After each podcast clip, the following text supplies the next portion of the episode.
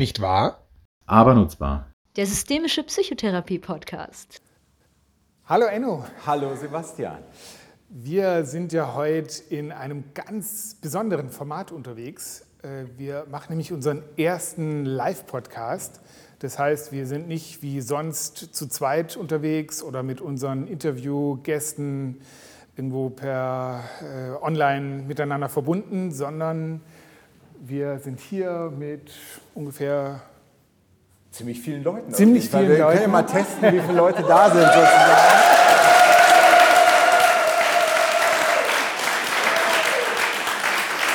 Super.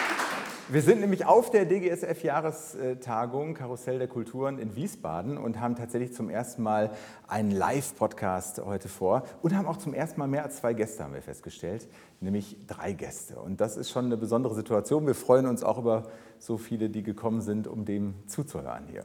Ja, und könnten eigentlich direkt loslegen mit der äh, Vorstellungsrunde. Wir machen es ja eigentlich so äh, wie immer. Das heißt, wir machen keine lange Vorstellung von euch, sondern wir sagen einfach ein, zwei Worte, damit man ein bisschen was weiß und fragen euch hinterher noch, äh, was ihr vielleicht gerne noch äh, hinzufügen möchtet.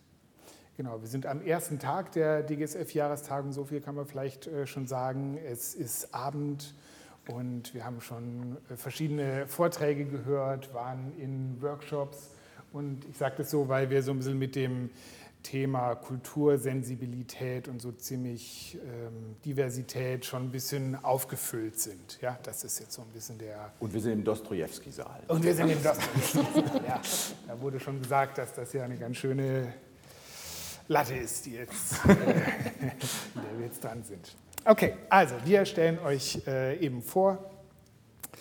Ich habe gerade überlegt, ich fange mit dir an, Jonathan. Also einmal andersrum. Also, Jonathan äh, Czolek, du bist ähm, systemischer Psychotherapeut in Ausbildung äh, und, und das habe ich mir aufgeschrieben, damit ich des, den Namen eures Netzwerkes äh, richtig sage, Gründungsmitglied des Netzwerkes Diversitätsforschung und du bist Mitglied in der Kommission Diversität, Inklusion und Chancengleichheit der DGPS, also der Deutschen Gesellschaft für Psychologie. Herzlich willkommen. Herzlich willkommen, Jonathan. könnte man erstmal sagen. Da kann man schon mal.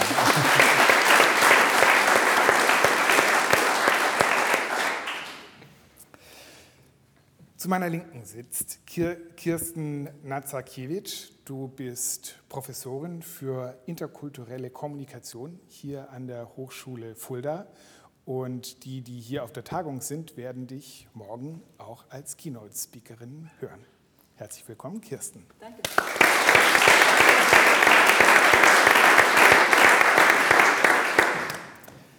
Neda.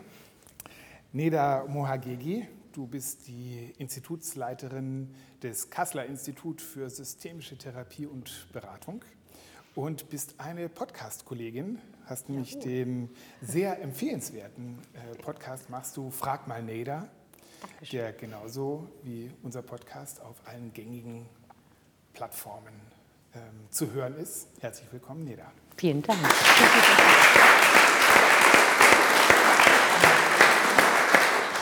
Ja, Sebastian hat schon angekündigt, die zweite Runde würden wir euch gerne ähm, vielleicht in der umgekehrten Reihenfolge beginnen. Wir direkt hier nochmal, Frau oder wie ihr wollt, ein bisschen fragen, ähm, vielleicht noch zwei, drei Takte mehr über euch zu erzählen, wer ihr seid, also was ihr vielleicht noch bedeutsam findet, gerade auch in dem Kontext hier.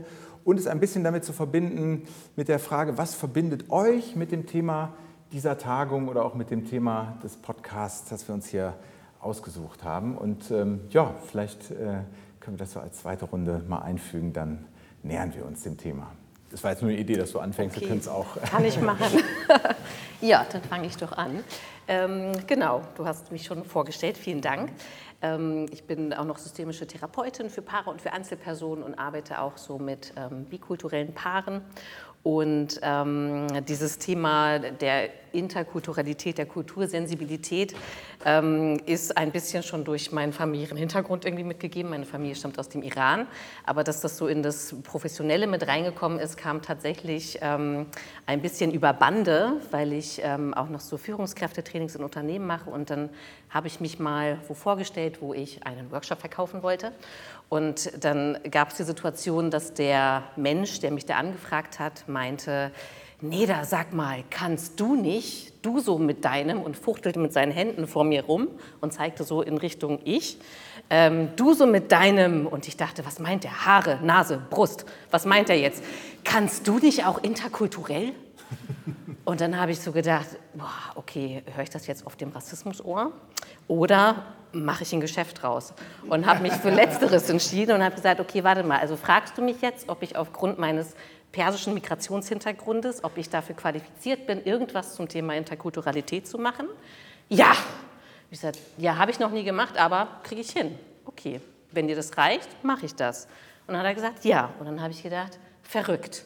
Es reicht aus und ich kann mich jetzt zu dem Thema noch weiterbilden und kann dieses Thema professionell in die Welt bringen. Und das mache ich seitdem und mache das vor allen Dingen in der Lehre, in der systemischen Beratung und Therapieweiterbildung. Genau, und mache das sehr gern. Ja, ganz herzlichen Dank. Haben wir schon mal einen guten Eindruck bekommen auf jeden Fall. Ja. Und vielleicht, ja, wir können die Reihe so fortgehen, wie ihr, wie ihr mögt. Ähm, ja, danke für die Vorstellung und die, äh, die Einladung. Ich fange auch mit der zweiten Frage an, ähm, was mich zu dem Thema gebracht hat.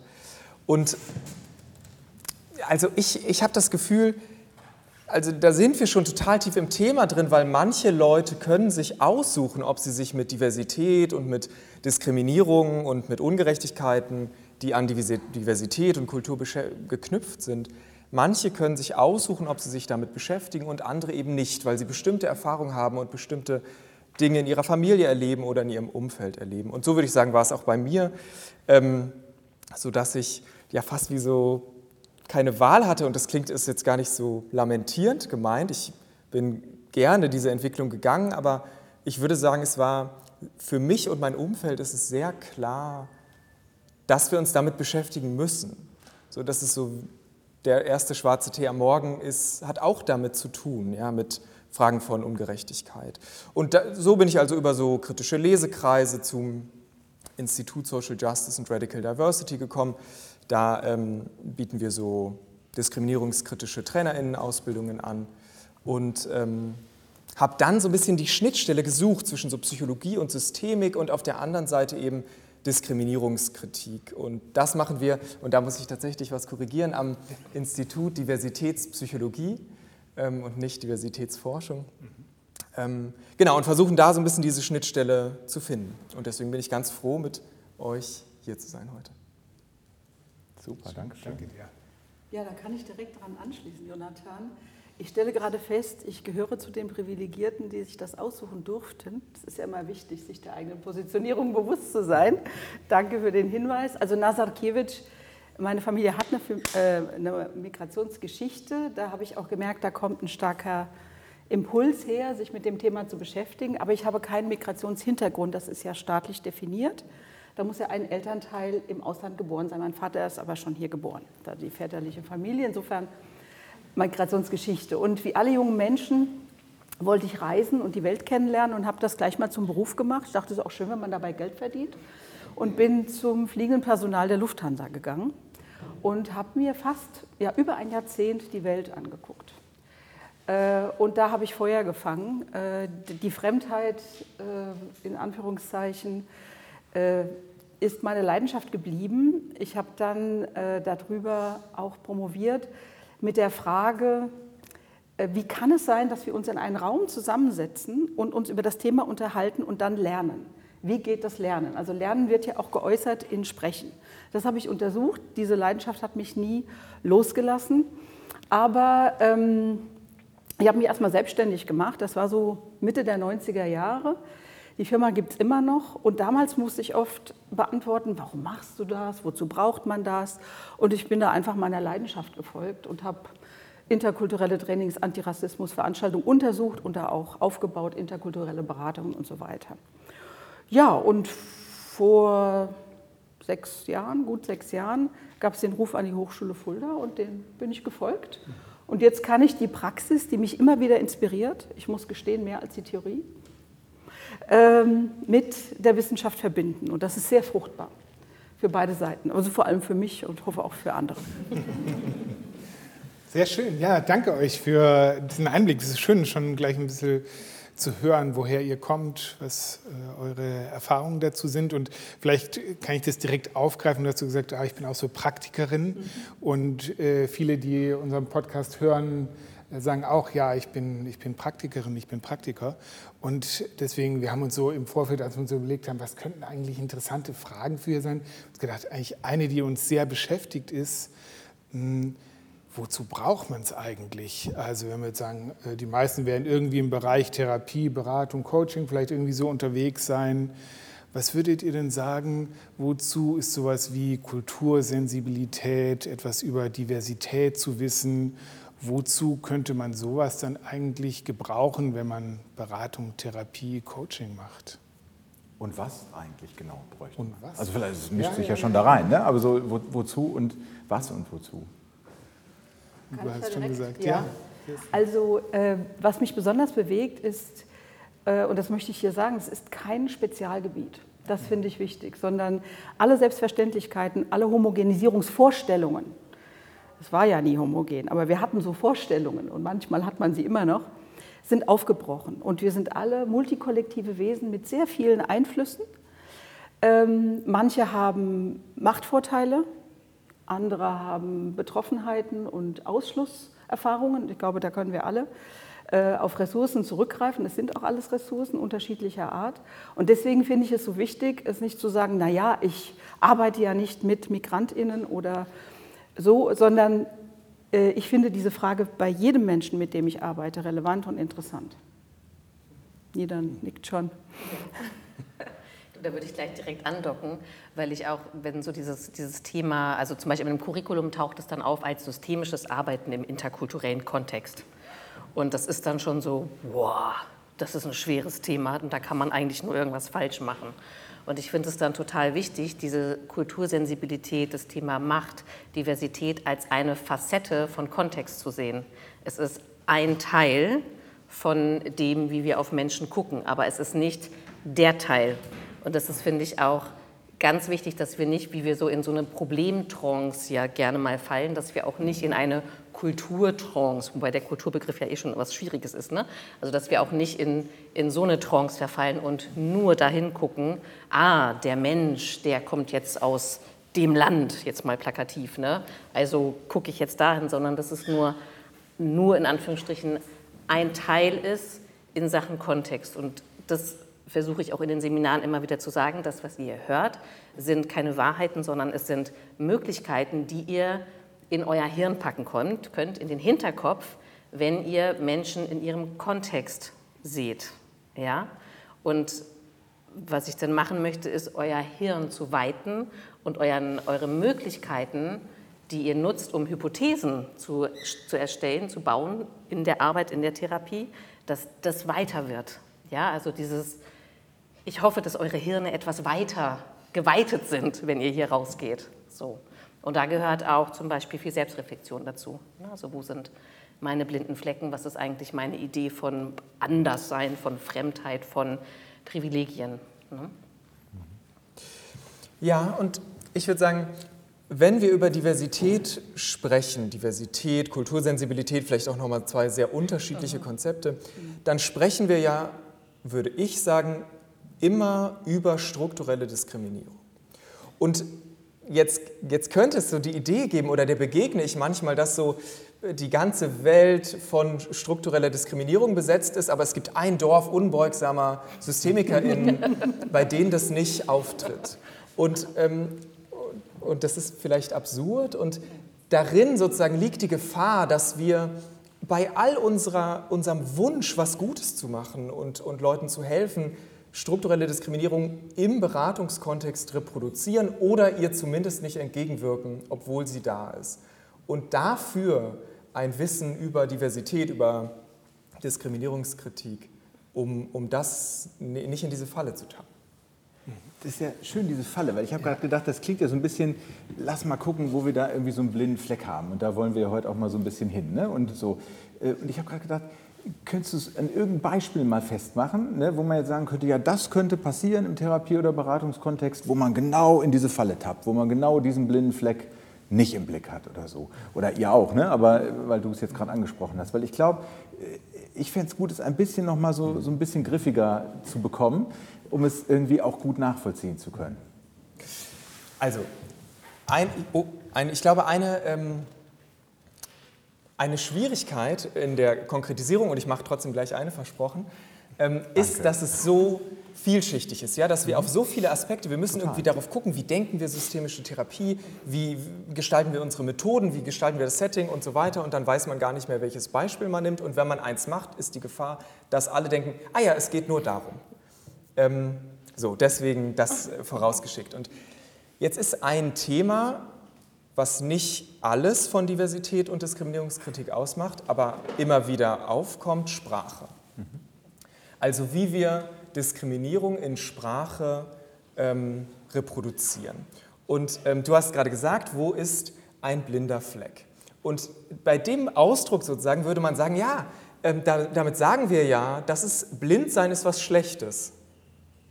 Ja, weil wir wollen ja alle keine blinden Flecke haben. So wäre sozusagen das Nachdenken über diskriminierungskritische Sprache.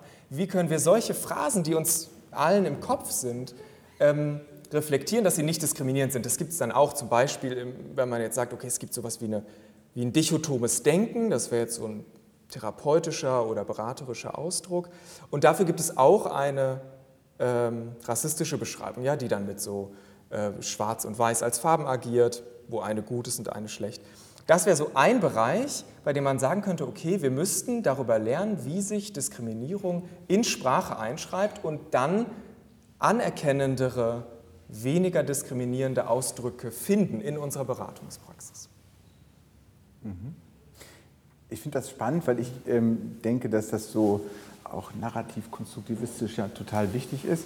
Aber die Frage ist ja, ich bleibe mal bei diesem Beispiel des blinden Flecks zum Beispiel, ne? weil ich sage mal, dieser Begriff, in der Forschung doppelte Verblindung, Verblindung oder was auch immer. Ja, da, ich hätte jetzt zum Beispiel überhaupt nicht an blinde Menschen gedacht dabei, also jetzt einfach von meiner Konstruktion her nicht, sondern äh, für etwas, was nicht sichtbar ist für mich oder was nicht, nicht erkennbar ist und hätte es in keiner Weise verbunden in meiner Konstruktion mit irgendwas Abwertendem und so weiter. Was natürlich überhaupt nicht heißt, dass das nicht andere Personen so erleben könnten und so weiter. Ich finde es nur interessant, weil ich muss ja erstmal dahin kommen, die Dinge zu erkennen und zu sagen, aha, steckt da ein Potenzial drin, dass jemand es auch in anderer Weise diskriminieren, wie auch immer, erleben, verstehen würde oder so. Ne? Deswegen finde ich es ein gutes Beispiel, auch auf, auf, diesen Begriff mal einzugehen, als Beispiel, ne, dem Beispiel der Hinweis wäre gut, nicht?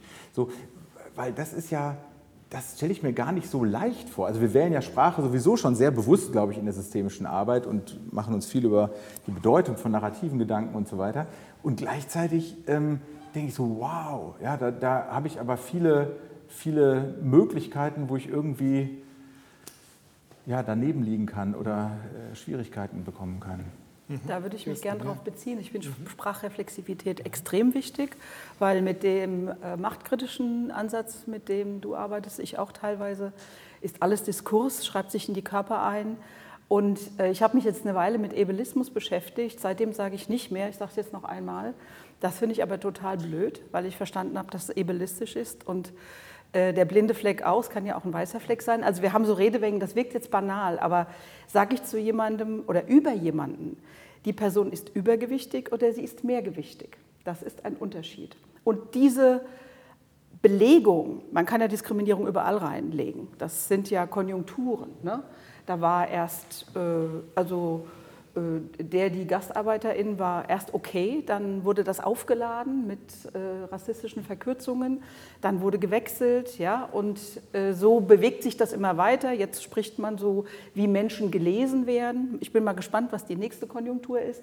Also Sprache ist in Bewegung, unsere Bedeutungen und Sinnzuschreibungen sind in Bewegung und da lernend zu bleiben und, und aktiv zuzuhören. Wie sprechen Menschen über sich selbst?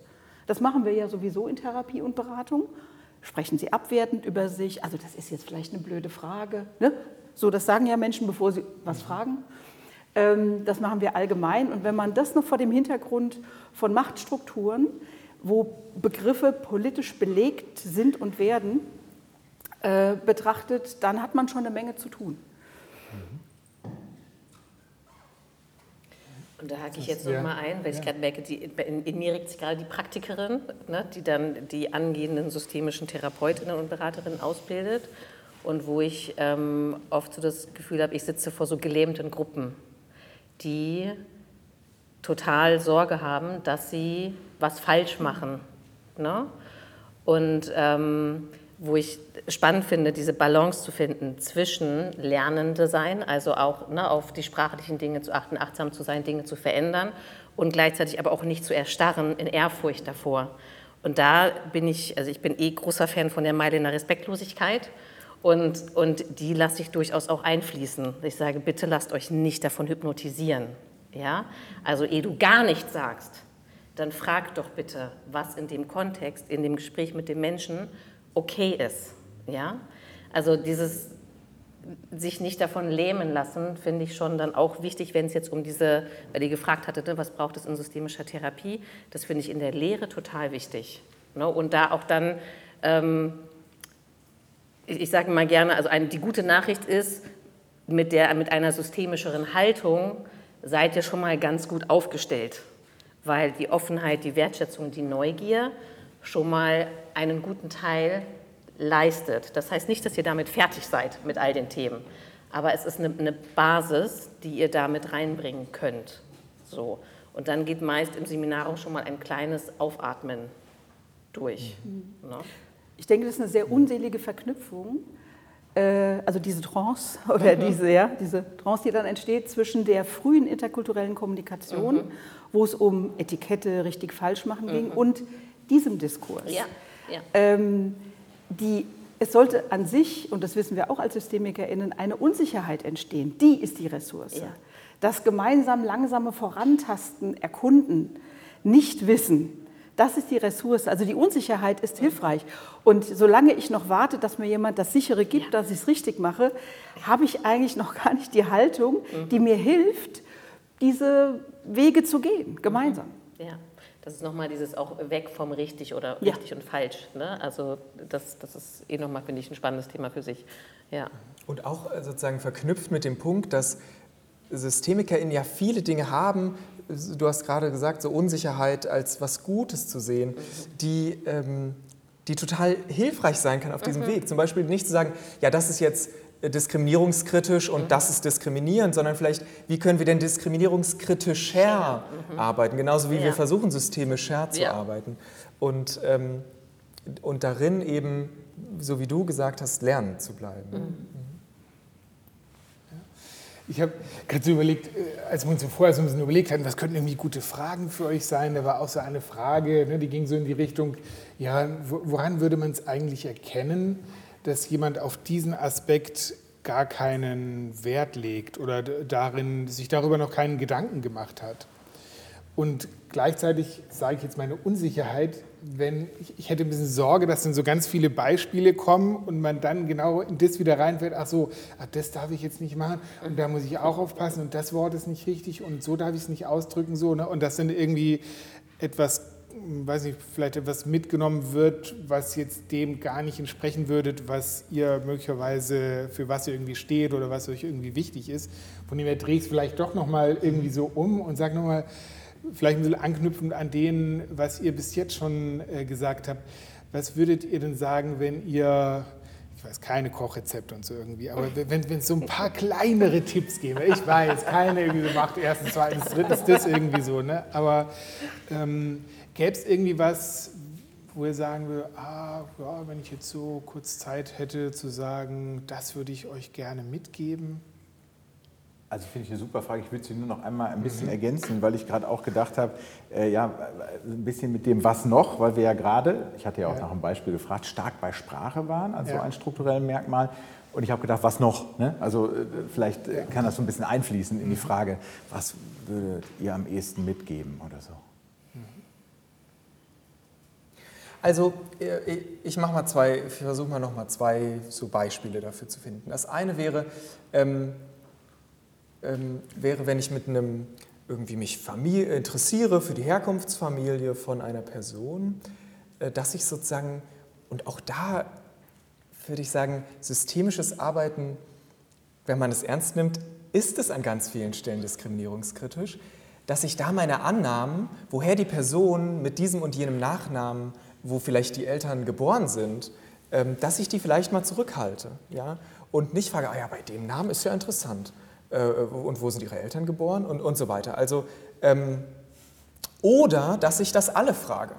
Das genauso okay. Ja? Ich kann ja auch ähm, den klischeehaften Herrn Müller fragen, wo seine Eltern denn geboren sind. Also das als so ein kleines Beispiel. Und ein anderes wäre, das lässt sich jetzt leicht am, am Kontext Psychotherapie beschreiben und ist, glaube ich, trotzdem auch für Beratung und so weiter ähm, passend.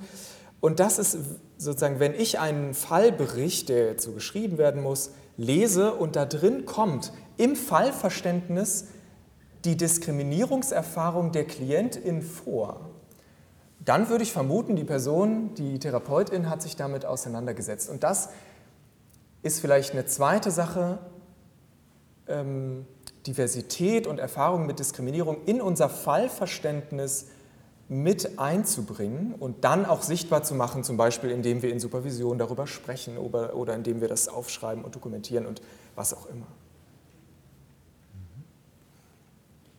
Was noch?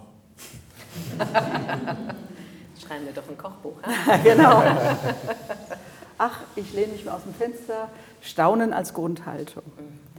Also wir müssen ja im Alltag auch als SystemikerInnen mit Bedeutungen arbeiten und mit Erwartungszirkeln. Also wenn wir nicht wüssten, wie jetzt ne, eine Redereihe-Folge ging, dann müsste man jedes Mal neu aushandeln und so weiter. Und also so viel alltagsgemeinsame Kultur produzieren wir ja ständig. Und die wird ja erfreulicherweise irritiert. Und äh, diese Irritationen äh, dürfen gerne in die Verunsicherung führen und vielleicht noch in freudiges Staunen. Was bedeutet das jetzt? Eigentlich auch eine systemische Grundhaltung.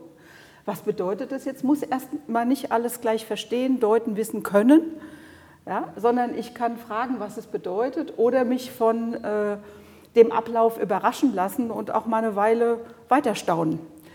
Also das finde ich eine wichtige Grundhaltung. Ich habe einen Ausbilder gehabt, der hat immer gesagt, aha, interessant. Das, also ich glaube, mit dieser Formulierung kann ich das, der hat sich einfach offen gehalten, also nicht so, was, oh, erzähl, ne? so, sondern, aha, interessant. Und da, da kommt eine Offenheit rein, die äh, Sprechen ermöglicht. Oder auch Schweigen. Ja, da, da hake ich auch gleich nochmal ein, dieses A interessant. Ähm, in meinem Kopf ist es ein A okay, ähm, weil ich schon so das, den Eindruck habe, also das ist zumindest das, was ich auch in, diesen, in den Seminargruppen immer mal wieder höre, dieses, und an der Stelle, wenn es um solche Themen geht, wird es schwer mit der Neutralität. Wenn ein, ich mache es mal plakativ, ein muslimisches Mädchen irgendwas nicht darf, dann fällt es mir schwer, neutral zu bleiben. So, ja? und, ähm, und da dann auf, auf diese Bewertung, die dann trotz einer möglicherweise schon systemischeren Haltung trotzdem einsetzt, das so ein bisschen aufzuweichen, verschenke ich gerne diesen kleinen Gedanken, ah, okay, zwischen diesem, also ich höre etwas oder ich nehme etwas wahr, ich meine eine Information und ein Wissen zu bekommen, dann passiert was und dann kommt eine Bewertung.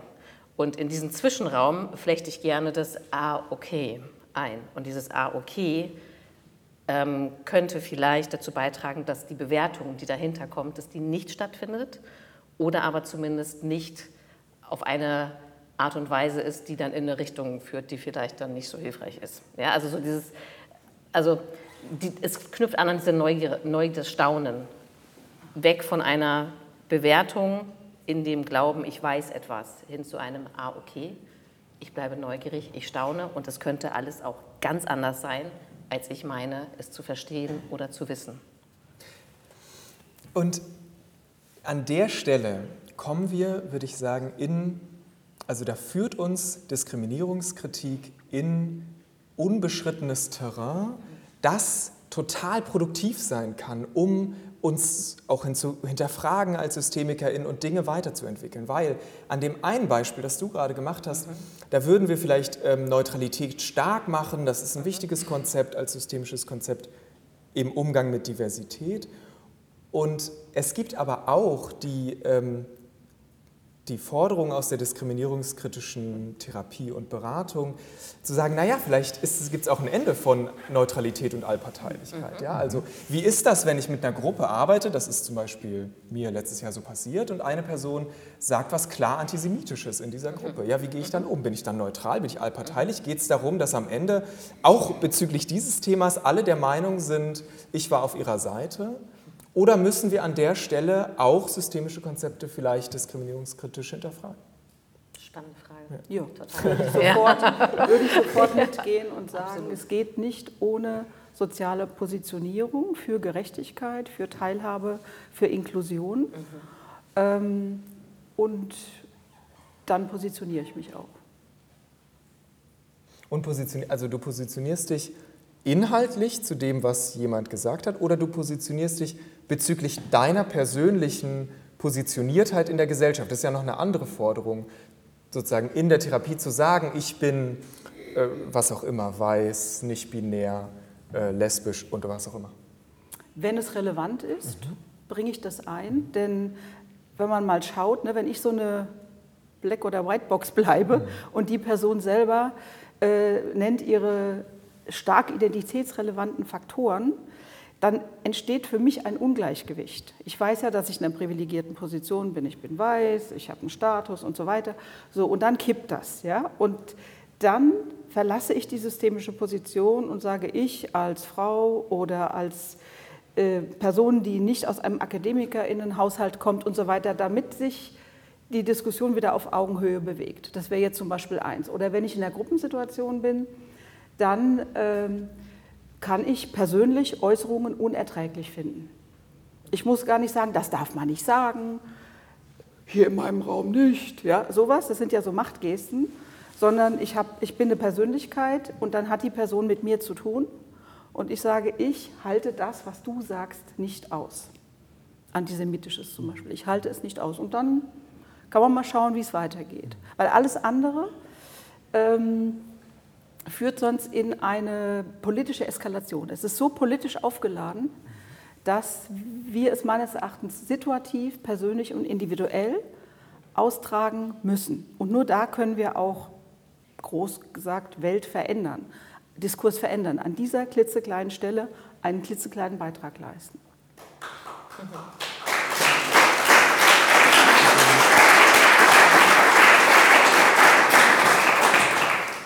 Ich, ich würde das gerne weiterfragen. Dein Kontext war jetzt Seminar. So, äh, wie würdet war, war eine sehen? Gruppentherapie. Aber Oder, also war Gruppentherapie. Ah, nein, das war schon Gruppentherapie. Ja. Okay, also zumindest so, dass euch beide noch andere beobachtet haben. Mhm, so, genau, das genau. wäre schon mal ein Unterschied.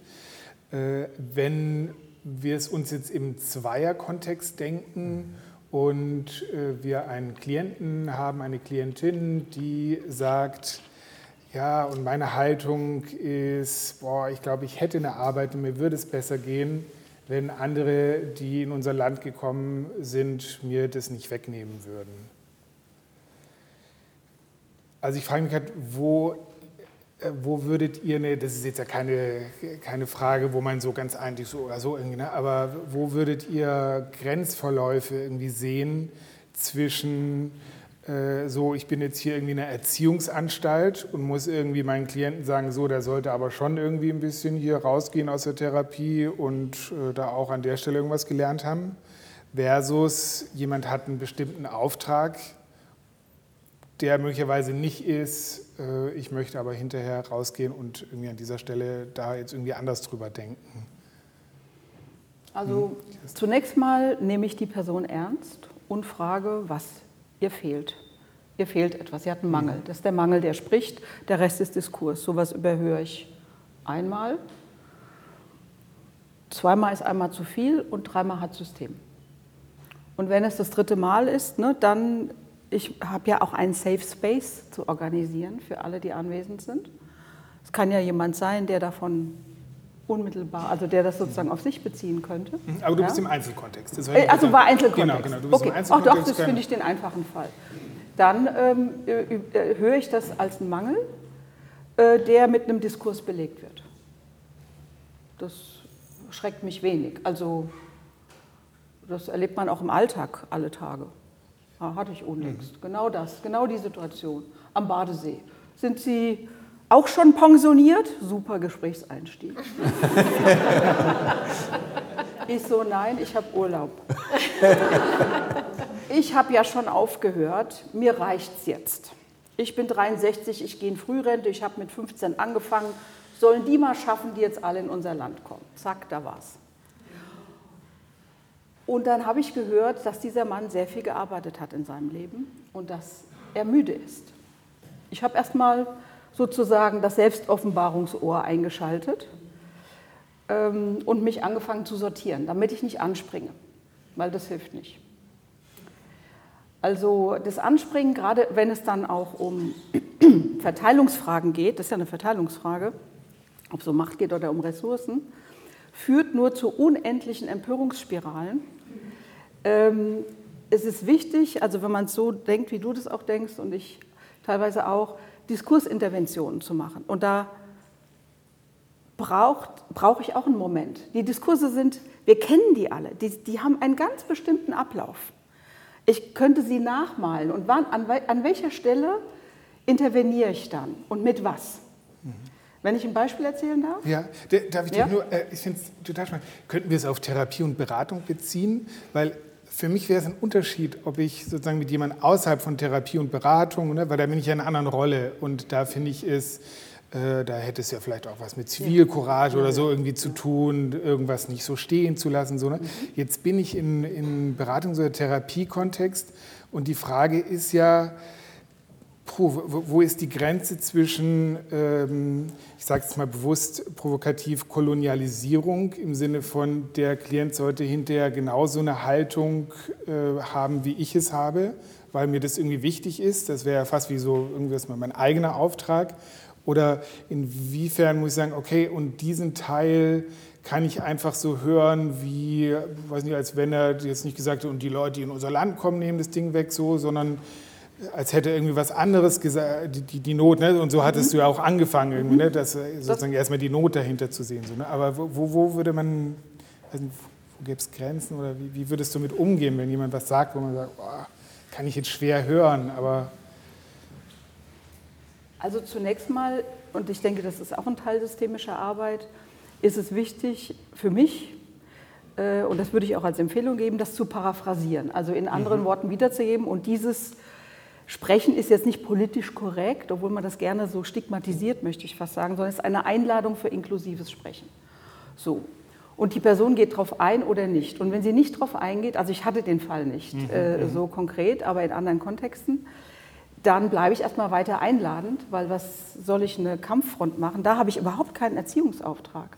Diese Person hat einen Coaching- oder Beratungsauftrag für mich und äh, an dem Ziel orientiere ich mich. Und äh, wenn es der Diskurs erlaubt, dann gibt es auch mal eine kleine Intervention. Ich überlege jetzt schon die ganze Zeit ähm, ein Beispiel. Äh, wenn es mir ins mir einfällt, nenne ich es. Brauche einen Moment. Also ich würde die Idee, ähm, dass wir so die KlientInnen überzeugen müssen von irgendwas, also ich würde die eher so, sagen wir mal, politische Bildung in der Therapie nennen, statt ähm, irgendwie so Kolonialisierung. Aber auch da würde ich sagen, wir sollten nicht Therapie zu politischer, irgendwie zu einem politischen Bildungsraum machen. Das ist, glaube ich, das wäre, glaube ich, der falsche Weg. Oder ich bin relativ sicher, dass es der falsche Weg wäre. Ähm, aber es ist ja ein Unterschied, ob ich äh, sozusagen das völlig ausklammere oder ob ich versuche, meine KlientInnen zu irgendeiner festen Idee zu erziehen. Und ich würde sagen, die Antworten darauf sind noch nicht gefunden. Ja? Die Debatte fängt irgendwie so gerade an. Was ich mir vorstellen könnte, wäre einerseits natürlich genau irgendwie vielleicht auf Gefühle dahinter zu gucken oder Bedürfnisse oder einen Mangel, wie du das beschrieben hast. Ähm, aber, weil deine Frage war, gibt es trotzdem einen Moment, wo ich mich positioniere, könnte ich mir vorstellen, vielleicht nicht in dem Moment, vielleicht vier, fünf Momente später, wenn die Situation schon ein bisschen abgekühlt ist, nochmal in einem Nebensatz zu sagen, ah ja, Sie haben ja diese Perspektive, andere haben darauf diese und jene Perspektive. Und schon hat man vielleicht das ein bisschen geweitet und auch eingeordnet, dass ich nicht zustimme, nur weil ich dazu jetzt gerade nichts gesagt habe. Ähm, und wenn es sozusagen eine ganz, also eine, Stärke, eine starke Aussage ist, kann ich mir schon auch vorstellen zu sagen, ähm, meine Haltung dazu ist das und das. Ähm, und gleichzeitig glaube ich, vielleicht ist unser Thema heute eher dieses und jenes Thema. Also sich zu positionieren und trotzdem es nicht zum zentralen Thema zu machen. Und so, warum ist das gerechtfertigt? Weil systemische Therapie sich auf einer menschenrechtlichen Basis bewegt oder bewegen sollte. Und darin ist eine Positionierung in Menschenrechten, glaube ich, völlig in Ordnung, auch in einem therapeutischen Raum und auch nicht notwendigerweise der therapeutischen Beziehung abträglich oder der beraterischen. Da würde ich mich anschließen und ich würde wirklich ergänzen, also äh, wann mache ich diese Intervention und warum? Ist sie wirklich nötig? Denn als Therapeutin bin ich verbündet mit dem Symptom, egal in welcher Form, in welchem Diskurs sich das äußert. Weil es ist ja nur ein Zweier-Setting das ist wirklich ein Unterschied, ob mhm. noch jemand Drittes ja. oder Viertes dabei ist, weil ah, erstens Safe Space und dann aus meiner Sicht als Soziologin auch darf dann dieser Diskurs nicht das letzte Wort haben. Das ist ein Unterschied. Dress VZ Kollegium sagt man, ab drei beginnt Gesellschaft äh, und dann ist die Situation anders. Aber zu zweit ähm, hätte ich jetzt keine, keinen inneren Drang, mich zu positionieren, es sei denn, es würde dem Ziel des Klienten, der Klientin nützlich sein. Da bin ich sehr klar. Ähm, und ich, ich würde eine Sache noch mal reinbringen, die in dieser Debatte, finde ich, oft untergeht ähm, und so systematisch untergeht. Und zwar gehen wir oft davon aus, dass ähm, TherapeutInnen alle privilegiert sind und keine Diskriminierungserfahrung haben. Ähm, aber das ist ja nicht so. Ähm, es gibt ja ganz unterschiedlich positionierte SystemikerInnen. Und dann macht dieser Satz, den du gerade gesagt hast, Sebastian, vielleicht auf mich auch einen ganz anderen Eindruck, wenn ich den schon 150 Mal gehört habe und vielleicht auch in Verbindung mit Gewalt oder so. Das heißt, das würde ich schon auch nochmal mitdenken in dem, in dem Überlegen, wie gehe ich damit um. Was ist, wenn zu mir jemand was ähm, queerfeindliches, ähm, und so weiter sagt. Ähm, und, und mir bleibt die Spucke weg. Ich kann darauf gar nicht reagieren. Ich bin irgendwie an der Seite mir verpflichtet und vielleicht auch der Klientin, die gerade auf diesem Sessel saß, ja, die damit angefeindet wird. Ich ich würde, glaube ich, gerne noch so einen kleinen Ausblick wagen. So, ähm, wir haben es ja am Anfang schon mal gehabt, so von ähm, Weiterbildung, was bedeutet das äh, in der Weiterbildung?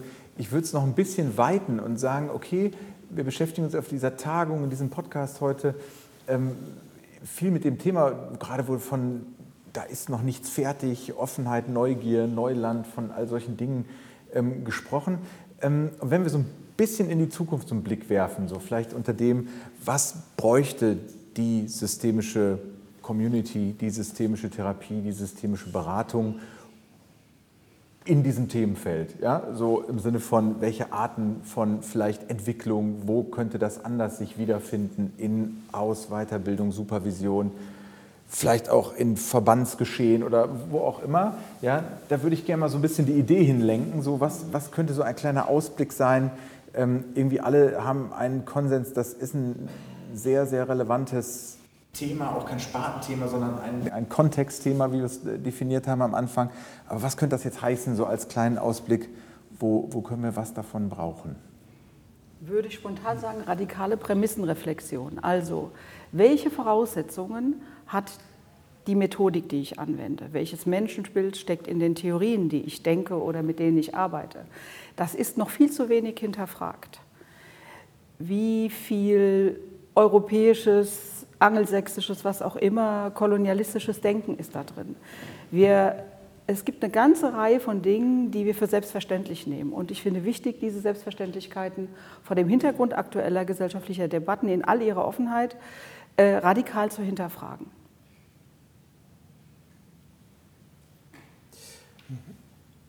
Ähm, ja, mach ruhig. Okay. Ähm, also, ich würde sagen, das, was du gesagt hast, als vielleicht so diskriminierungskritische, inhaltliche, systemische Arbeit. Unsere Methoden reflektieren, vielleicht neue Konzepte entwickeln, Theorie, Haltung, alles, was wir so inhaltlich ähm, haben, darauf zu untersuchen ja, und da weiterzuentwickeln. Dann auf der Ebene von äh, Aus- und Weiterbildung ähm, konsequent in systemische Aus- und Weiterbildung diese Themen präsent und prominent einzubringen und vielleicht sozusagen als Module, als Fokusthema, aber vielleicht auch die Module übergreifend, die, in denen Ausbildungen organisiert sind.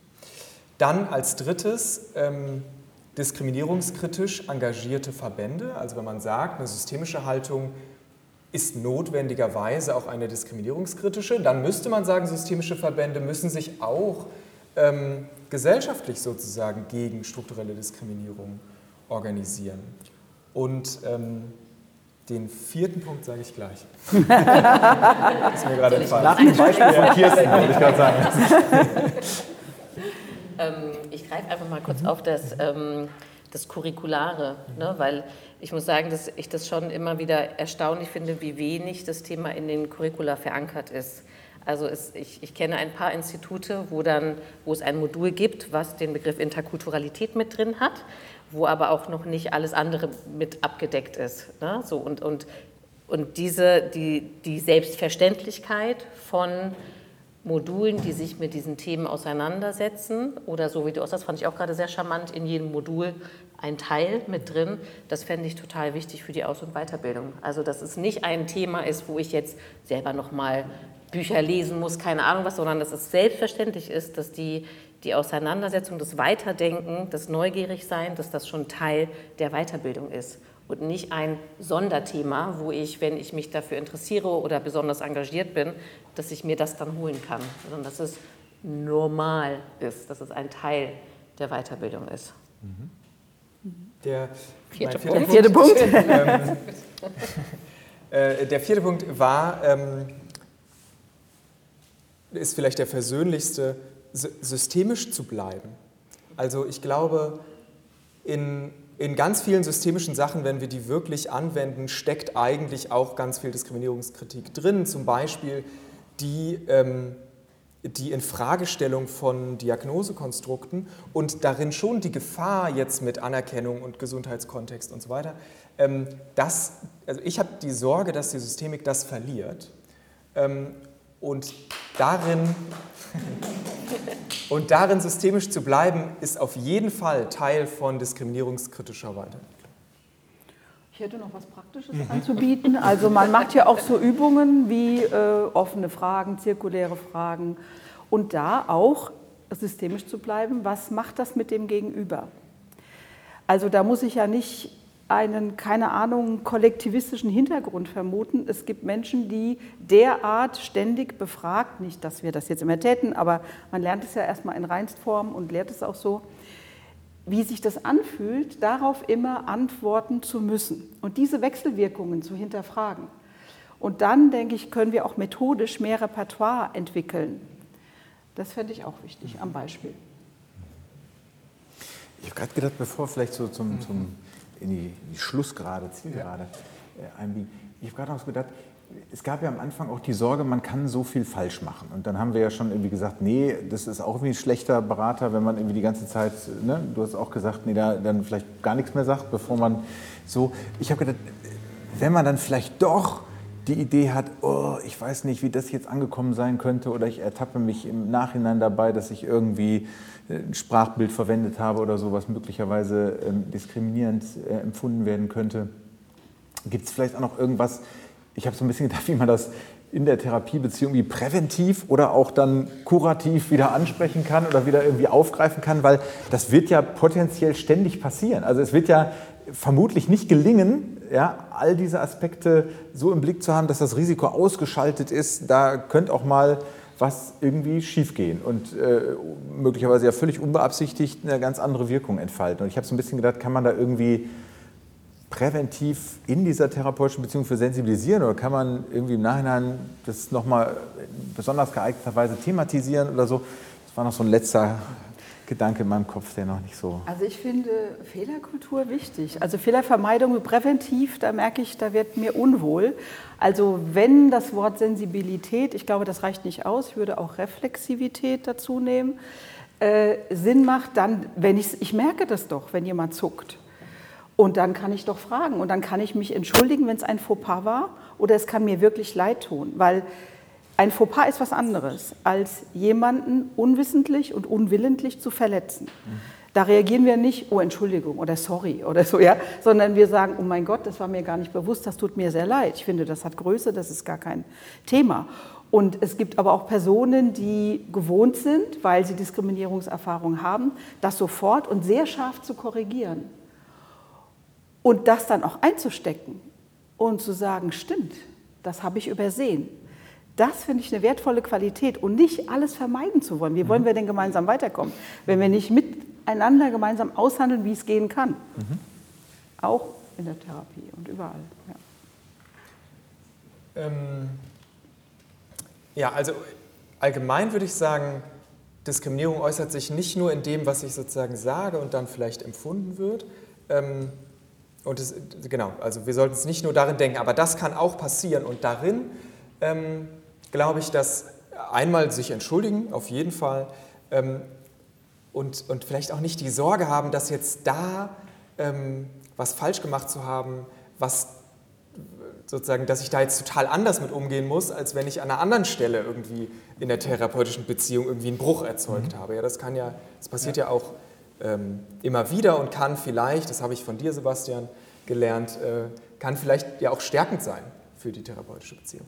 Und ähm, eine andere Sache, die äh, wurde vorgeschlagen, im, auch in, ähm, in so systemischsprachigen Zeitschriften in dieser Black Lives Matter-Bewegung, nämlich ähm, irgendwo am Anfang das Ansprechen, äh, dass sozusagen, dass zum Beispiel Rassismus oder was auch immer vorkommen, äh, also dass es ein Thema ist, ähm, vielleicht die Person auch fragen, ob es ein Thema für sie ist, muss man noch mal gucken, wie genau.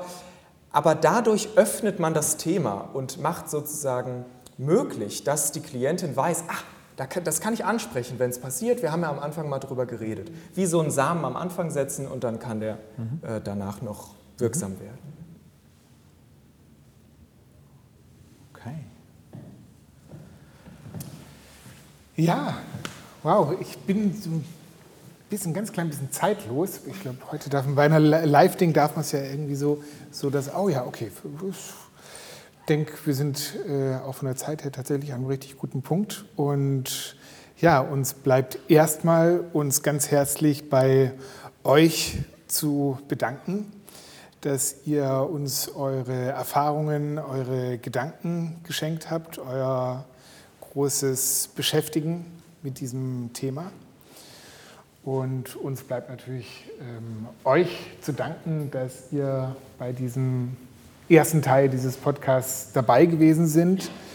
Seid, wir haben gerade äh, vorher schon überlegt, wir würden gerne noch einen zweiten Teil machen, den Sie, liebe Hörerinnen und liebe Hörer, wahrscheinlich in entweder einer kürzeren oder längeren Form, das wissen wir jetzt noch, nicht. noch gar nicht irgendwie, weil äh, wenn ihr das jetzt hört, ist es ja äh, mindestens 1. Oktober.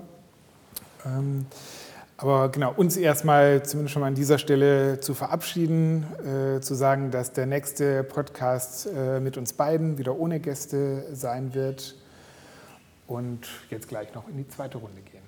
Also ganz herzlichen Dank für diesen ersten Live-Podcast.